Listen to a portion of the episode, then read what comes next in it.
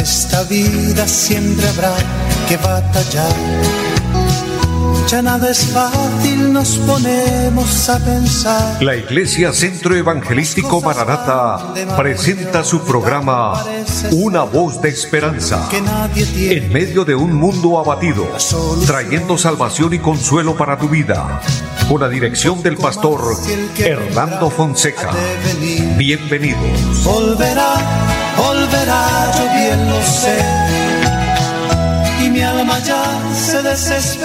Muy buenas tardes a todos, amables oyentes. Qué bendición saludarles, bendecirles en el nombre del Señor, dándoles la bienvenida a este su programa Una voz de esperanza. Saludo en esta hora a mi amigo André Felipe, quien está en la parte técnica, y a cada uno de ustedes, mis amados, eh, motivándoles para que continúen con nosotros en este tiempo, un tiempo de bendición, un tiempo donde Esperamos la bendición de Dios, eh, esperamos la gracia del Señor ministrando nuestras vidas, ministrando a nuestros corazones. Amados, Dios es bueno y Dios tiene eh, bendiciones cada día para nosotros. De hecho, la palabra del Señor dice que cada mañana son nuevas las misericordias del Señor. Así que nos gozamos, nos alegramos de que Dios nos dé un nuevo día, una nueva oportunidad y así poder realizar este programa y así poder unirnos para orar a Dios, pedirle al Señor que nos bendiga, pedir que su santa bendición esté con nosotros y que unidos podamos eh, implorar el favor maravilloso del Señor. En este momento vamos como siempre a orar al Señor, vamos a pedirle que nos bendiga, vamos a pedirle que nos ayude y si usted tiene una necesidad, eh, la puede presentar. Yo le invito para que presentemos cada petición, cada necesidad. Eh, antes de orar, saludo a los hermanos allí en la plazoleta de San Vicente, la hermana Carmen, el hermano Natanael. Dios les bendiga. Gracias por su sintonía. Y Dios bendiga también a toda nuestra amable audiencia aquí en Bucaramanga, en toda el área metropolitana, en los barrios, en los pueblos aledaños a nuestra ciudad, en las veredas, en los campos, bendiciones para todos. Allí en la cumbre, las hermanas Torres, saludándoles en el amor del Señor y vamos a orar por petición de ustedes, amadas hermanas, también hermana Jacqueline, el hermano Arnulfo, que nos sintonizan. Eh, Dios les bendiga, el hermano Cristóbal Mendoza, allí en el Café Madrid, bendiciones en abundancia. El hermano Gabriel Herrera, un fiel oyente de nuestro programa, el hermano Luis Vadillo, bendiciones y bendiciones en, la, pie de cuesta la iglesia que el Señor, por su gracia, por su misericordia, me permite pastorear y a todos, a todos ustedes Dios les bendiga.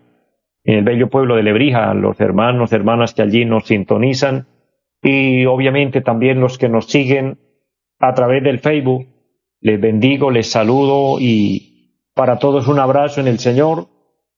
Confiamos en Dios. Les invito a que tengamos eh, nuestra fe, nuestra esperanza puesta en el Señor y, y vamos a orar a Dios, vamos a pedir la bendición de Dios. Padre y buen Dios que está en el cielo, le damos gracias por este momento maravilloso, por concedernos la vida y la salud, por darnos la oportunidad de una vez más realizar este programa y poder invocar su nombre, Dios, pedirle que bendiga esta emisora, bendice Dios los medios por los cuales este programa es realizado, y por favor, amado Señor, bendice a cada oyente. Mira las peticiones de mis hermanos, aquellos que piden por salud. Glorifícate, Dios, en sus cuerpos. Tú eres nuestro sanador. La palabra santa dice que tú llevaste nuestras enfermedades, nuestras dolencias y que por tu llaga fuimos curados. No es por nuestros méritos, no es por nuestras acciones, es por tus muchas misericordias. Es el poder soberano que puede obrar el milagro en cada uno. Dios lo declaramos en el nombre de Jesús. Pedimos que bendiga a nuestro país. Bendice a Colombia, Señor, cada habitante. Dios maravilloso y interviene en cada paso, Señor, de cada persona que busca la voluntad de Dios. Maravilloso, Señor, bendícenos en esta hora con una palabra especial, una palabra de bendición, que para todos haya un, un refrigerio a través de su santa palabra y seamos edificados y seamos bendecidos para la gloria del Señor y bendición de nuestras vidas. Amén. Amados, confiamos en Dios Y yo les invito siempre a que nos mantengamos conectados con Dios, conectados eh, en oración, suplicando el favor del Señor. El Señor es bueno y misericordioso, dice la palabra que para siempre es su misericordia. Por lo que nos refugiamos en Él y confiamos en su palabra, confiamos en sus promesas. Es por esto que recordamos nuestro anuncio, recordamos, mis amados, eh, que estamos esperando al Señor. Él prometió volver. Esa es la seguridad que tenemos. El Señor prometió volver. La palabra santa lo declara. Y no una sola vez, muchas veces el Señor habló de su regreso. Los apóstoles predicaron, hablaron del regreso del Señor por la iglesia. Lo esperaban inclusive para la época. ¿Cuánto más hoy que han pasado años, generaciones, décadas, etcétera? Amados, indica que se cumple la palabra. El Señor dice que para Él un día es como mil años y mil años como un día. Así que estamos esperando ese acontecimiento glorioso y anhelamos, ojalá fuera ya, porque el tiempo está cumplido, las profecías están cumplidas y las circunstancias del mundo están anunciando que esto ya no aguanta mucho. Estamos en tiempos difíciles, tiempos peligrosos, la tierra misma, el mundo mismo está a punto de colapsar porque vemos las situaciones, las circunstancias difíciles que golpean la tierra, que golpean el mundo, que definitivamente nos muestran las señales de los últimos tiempos. Así que les invito, amados hermanos, amado pueblo de Dios, a estar alerta, a mantenernos, como dice la palabra del Señor, despiertos espiritualmente. Hablo de un despertar espiritual. Eso quiere decir estar en comunión con Dios, en comunión con el cielo, haciendo un esfuerzo para hacer la voluntad de Dios. Y el Señor nos llama en este tiempo final, en este tiempo difícil, en este tiempo peligroso. El llamado es a orar. El llamado es a mantenernos en fe. Mire, allá en el capítulo 18 del Evangelio según San Lucas, el Señor dice de la necesidad de orar siempre y no desmayar. Entonces, es una necesidad, el Señor dijo, es una necesidad orar siempre y no desmayar. Obviamente el Señor presentó un, una enseñanza, un ejemplo grande y habló de una mujer que venía donde un juez injusto y le decía, hazme justicia de mi adversario. Y aquel juez injusto dijo, aunque ni temo a Dios ni temo a hombres, pero porque esta mujer me es molesta todos los días aquí pidiéndome que le haga justicia, pues voy a usar de misericordia con ella. Y el Señor dijo, oíd lo que dijo el juez injusto. Y aplica el Señor la palabra y dice, ¿y acaso Dios no hará justicia a sus escogidos que claman a Él día y noche? De manera que el Señor nos alienta a orar, a clamar, pero finalizando el pasaje, el Señor dice, pero cuando el Señor venga, hallará fe en la tierra, lo que indica que la fe está en peligro. La fe está siendo bombardeada porque estamos viviendo en tiempos de apostasía. Y la apostasía es la falsa fe. O sea, no se trata de, decir yo creo, sino creer lo que es conforme a la voluntad de Dios. Hay gente que cree en el diablo y esa es una fe equivocada.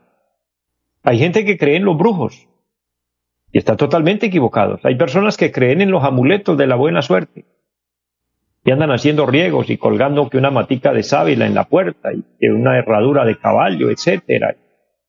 Tantas cosas de, de estas creencias equivocadas. Entonces, esa no es la verdadera fe. No importa en qué usted cree. Eso no es lo que lo va a salvar o lo que lo va a guiar.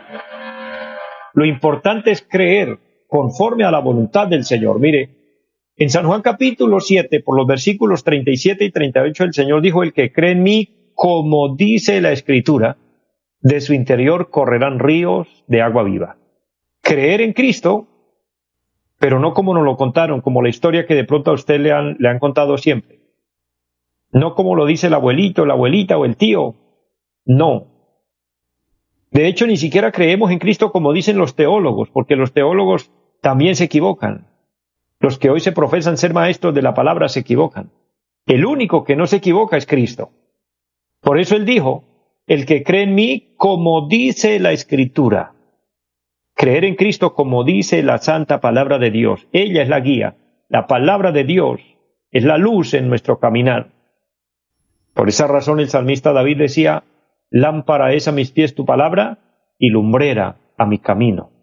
El apóstol San Pedro dice que la palabra de Dios es una antorcha que alumbra en lugar oscuro. Es la palabra de Dios la que ilumina nuestro camino y, y hoy que se hacen densas las tinieblas, que se hace difícil el transitar por la vida, hoy que hay tanta maldad, tanta corrupción, tanta injusticia, tanta inmoralidad, tanta drogadicción, prostitución, etcétera. Amados, nos queda un enfoque, mirar a Dios, mirar la palabra de Dios, mirar a Cristo. Bien nos dice el Señor a través del apóstol Pablo escribiendo la palabra, puesto los ojos en Jesús, el autor y consumador de la fe. Y hablando de la fe, quiero dejar una reflexión muy importante basada en lo que es la verdadera fe en Dios. El Evangelio según San Marcos capítulo 9 nos cuenta un episodio tremendo, sorprendente allí. Le trajeron al Señor un muchacho endemoniado, poseído por un espíritu o unos espíritus malignos. Y leo para ustedes la palabra para poder comprender de qué vamos a, compartir, de qué vamos a hablar en este momento. San Marcos 9, versículo 20 dice, y le trajeron, se lo trajeron, habla del muchacho que se lo traen a Jesús, estoy recortando la lectura para avanzar en el tema, dice, y cuando el espíritu vio a Jesús, es decir, ese espíritu, ese demonio que estaba en el muchacho, cuando vio a Jesús, lo sacudió con violencia, quien cayendo en tierra se revolcaba echando espumarajos. O sea, estaba endemoniado el joven. Jesús le preguntó al padre del muchacho, ¿cuánto tiempo hace que le sucede esto? Y el padre del niño, del joven este, dijo, desde niño. Bueno, no dice la edad exactamente, pero dice desde niño, quiere decir que ya quizás era un adolescente, un joven ya. Lo que indica es que llevaba mucho tiempo con este problema. Pero mire lo que dice el versículo 22, y muchas veces le echan el fuego y en el agua para matarle. Mire, el propósito del demonio era matar, era acabar con esa vida. Pero viene el ruego importante aquí. Él, le dice este padre desesperado a Jesús, pero si puedes hacer algo, ten misericordia de nosotros y ayúdanos. La respuesta magistral de Jesús. Jesús le dijo, si puedes creer al que cree, todo le es posible. E inmediatamente el padre del muchacho clamó y dijo, creo, pero ayuda mi incredulidad. Mire qué pasaje tan hermoso, tan extraordinario. Este pasaje nos habla específicamente de la fe, de creer, de tener fe en Dios. El texto dice, si puedes creer, al que cree, todo le es posible. Aquí está Jesús declarando el gran poder de la fe. Y estamos viendo a un hombre que está siendo atribulado, o una familia que está siendo atribulada, porque si en la Biblia vemos un padre atribulado, acomplejado con un muchacho que está endemoniado, que tiene un problema, ahora este tema de, que la Biblia registra de que este joven está endemoniado, porque dice que tiene un espíritu que lo sacude con violencia y que muchas veces lo arroja al fuego o al agua con el objetivo de matarlo, indica que ese, ese problema no se sanaba con, con medicina, no se sanaba con un especialista, no se sanaba pues llevarlo a un psicólogo. Era un problema más allá de todo esto. Era un problema más allá de lo natural. Este ya era un problema que abarca el mundo espiritual. Era un problema serio. Entonces, frente a esto, podemos nosotros imaginarnos, si este padre está atribulado con su hijo, quiere decir que también hay una madre allí y quizás hay más hermanos dentro de esa familia, lo que indica que hay una familia atribulada. Hay una familia con problemas. Y esto lo podemos asociar y aplicarlo a nuestra vida personalmente. ¿Cuántas familias hoy están batallando con problemas serios? Con situaciones difíciles, con situaciones adversas que se salen de nuestras manos y decimos, Me siento tan impotente, me siento tan, tan incapaz. ¿Qué pudiera yo hacer en esta hora para librarme de esto? Pero que humanamente no hay solución, que humanamente no hay salidas, que humanamente no hay remedio. Empero hay una palabra de bendición. Por eso nuestro programa, Una voz de esperanza, lo atribuimos siempre en honra y gloria a Dios para hablar de que esa voz de esperanza es la voz de Dios. En medio de esas voces desalentadoras, en medio de esos panoramas grises, fríos, tétricos, de tinieblas, esos túneles que nos, eh, que nos, en los que nos encontramos a veces sin salida, en medio de todo eso hay una voz dulce, una voz maravillosa. Miremos la posición de este padre atribulado. Trajo al muchacho, trajo el problema a donde Jesús. Y eso es una bendición, llevar el, el problema al lugar correcto. No sabemos si antes había acudido a otras partes, pero en este momento él acudió al lugar correcto. Amados, acudir al lugar correcto, a la persona correcta, a la persona indicada, es acudir a Jesucristo, el Hijo de Dios. Él es la solución. Y venir a Él con una actitud humilde, con una actitud sencilla, con una actitud de arrepentimiento, pero también de reconocimiento. Porque aquel hombre vino a rogarle a Jesús porque sabía que Jesús lo podía ayudar, que si quería lo podía hacer. Reconoce a Jesús como el Señor al humillarse pero lo reconoce también como autoridad, como quien todo lo puede, cuando le dice si quieres, si tú quieres, si nos puedes ayudar, si puedes hacer algo, ten misericordia de nosotros. Este hombre, este padre atribulado, acudió al, a uno de los medios más importantes para cualquier ser humano y es acudir a la misericordia de Dios querido hermano, querido amigo que me escucha. Acudamos a Dios en cada momento difícil, pero hagámoslo por el camino correcto. Esa palabra que Él dice, ten misericordia de nosotros, pedir misericordia es ir por el buen camino. Eso lo vemos desde el Antiguo Testamento y por toda la Biblia. El Señor mismo lo enseñó, los apóstoles lo enseñaron. Es un tema doctrinal, es un tema bíblico. Pedirle misericordia al Señor. ¿Por qué? Porque es que nosotros como humanos fallamos. Nosotros como humanos pecamos, ofendemos a Dios. Y cuando nos pasan cosas difíciles, hay momentos en los que llegan pensamientos y decimos, pero ¿qué será lo que yo estoy pagando? ¿Qué será lo que el Señor me está cobrando? ¿Por qué el Señor me está castigando? Querido hermano, querido amigo, muchas veces no es eso. Tal vez algunas veces sí, pero no todas. Muchas veces no es el castigo de Dios, no es el pecado, no es que estemos pagando nada, son las circunstancias y pruebas de la vida. Pero cuando acudimos a la misericordia de Dios, lo estamos haciendo bajo un concepto bíblico muy hermoso como lo hizo el profeta Daniel. Miren, en el capítulo 9 del libro del profeta Daniel hay una oración completa donde él se postra delante de Dios en ruego, en ayuno, en silicia y le dice a Dios, ayúdame, pero ya cuando él llega a la cima de la oración, cuando ella está haciendo contacto con Dios y está teniendo el privilegio de, disfrutar la presencia de Dios y sabe que Dios está activo y que está ahí para ayudarle, le dice, Padre, no levantamos ante ti nuestro clamor y no levantamos al cielo nuestros ojos confiados en nuestras justicias, sino confiados en sus muchas misericordias. Eso es acercarnos correctamente al Señor, acercarnos a decirle, no es por nuestros actos, no es porque lo merecemos o porque no lo merecemos. Amados, descansemos en el Señor, sintiendo paz en nuestro corazón y diciéndole, como decía este hombre, ten misericordia de nosotros y ayúdanos. Y cuando Jesús escucha esas palabras de aquel hombre, de aquel padre que está orando con fe, que está suplicando con fe, que tiene fe en Dios. En nuestra reflexión de hoy, tener fe en Dios. Cuando nos acercamos en fe, entonces, mis amados, movemos el corazón de Dios, movemos a Dios. ¿Y qué es la fe? Creer lo que no vemos. O creer en aquello que vemos imposible.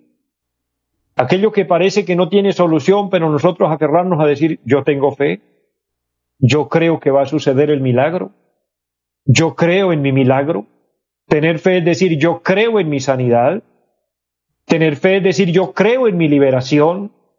Tener fe es decir, yo creo en mi bendición. Tener fe es decir, yo creo que Dios me oye. Y si Dios me oye, me responde. Esa es la promesa divina de la palabra. Hay que tener fe, creer en lo imposible. No, pero que ya oré y el milagro no ha ocurrido. Sigamos orando. Activemos la fe. Es ahí la fe.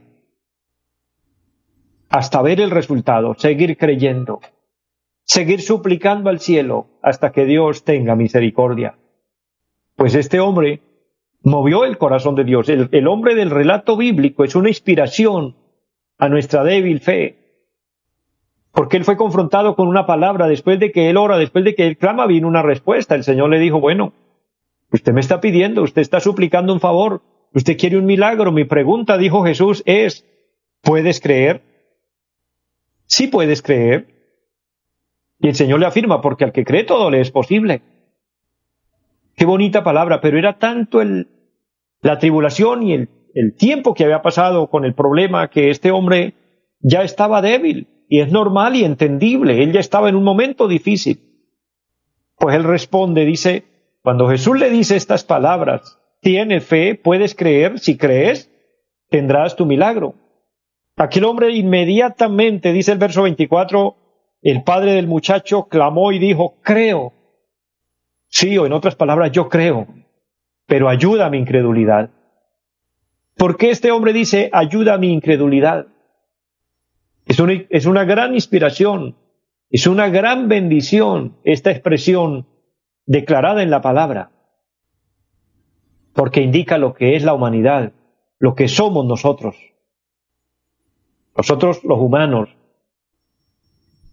obviamente somos la obra de Dios, hechos a imagen de Dios, y los que somos cristianos somos hijos de Dios, y profesamos fe, pero a veces profesamos fe cuando todo está bien, pero el punto es profesar fe cuando las cosas no están bien, cuando las cosas son difíciles, cuando las cosas están de mal en peor. Hay que creer. Y yo le invito a creer.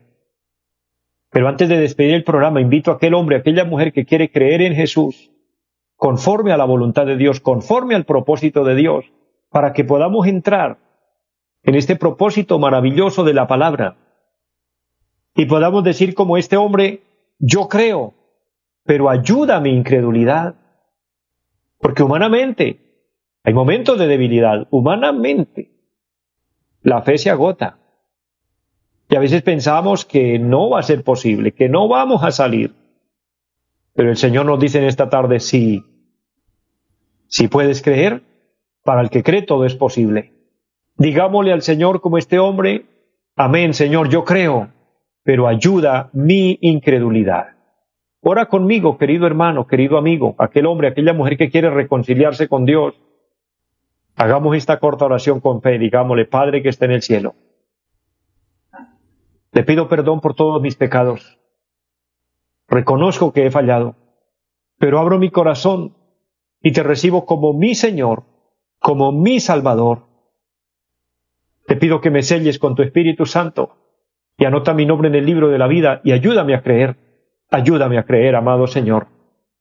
Creo en la palabra que dice que para el que cree todo es posible. Padre, pido por aquellos que han orado conmigo, que la fe de cada uno se active y podamos creer y podamos ver que tú eres el Dios de lo imposible, que mueve tu mano poderosa y que cuando tú das una orden las cosas son hechas. Tú cambias los tiempos y las edades Tú cambias las cosas. Para ti todo le es posible. Por eso le damos gracias, Señor, y confiamos en ti. Bendice a todos en el nombre de Jesús. Amado, les bendigo, les amo en el Señor. Esperamos esta palabra le haya bendecido y le esperamos en nuestra próxima emisión. Feliz tarde para todos. Los invitamos a nuestra reunión en los días martes 7 de la noche, culto de oración Jueves 7 de la noche, enseñanza bíblica. Domingos 9 y 30 de la mañana, culto para toda la familia. Y 5 de la tarde, culto evangelístico. Los esperamos en la carrera séptima, número 371, Barrio Amaral, cuesta. Llámenos al 318-767-9537. Volverá, volverá, volverá. En esta vida siempre habrá que batallar ya nada es fácil, nos ponemos a pensar. La Iglesia Centro Evangelístico Mararata presentó su programa Una voz de esperanza. Los esperamos en nuestra próxima emisión. Volverá, volverá, yo bien lo sé. Y mi alma ya se desespera por volar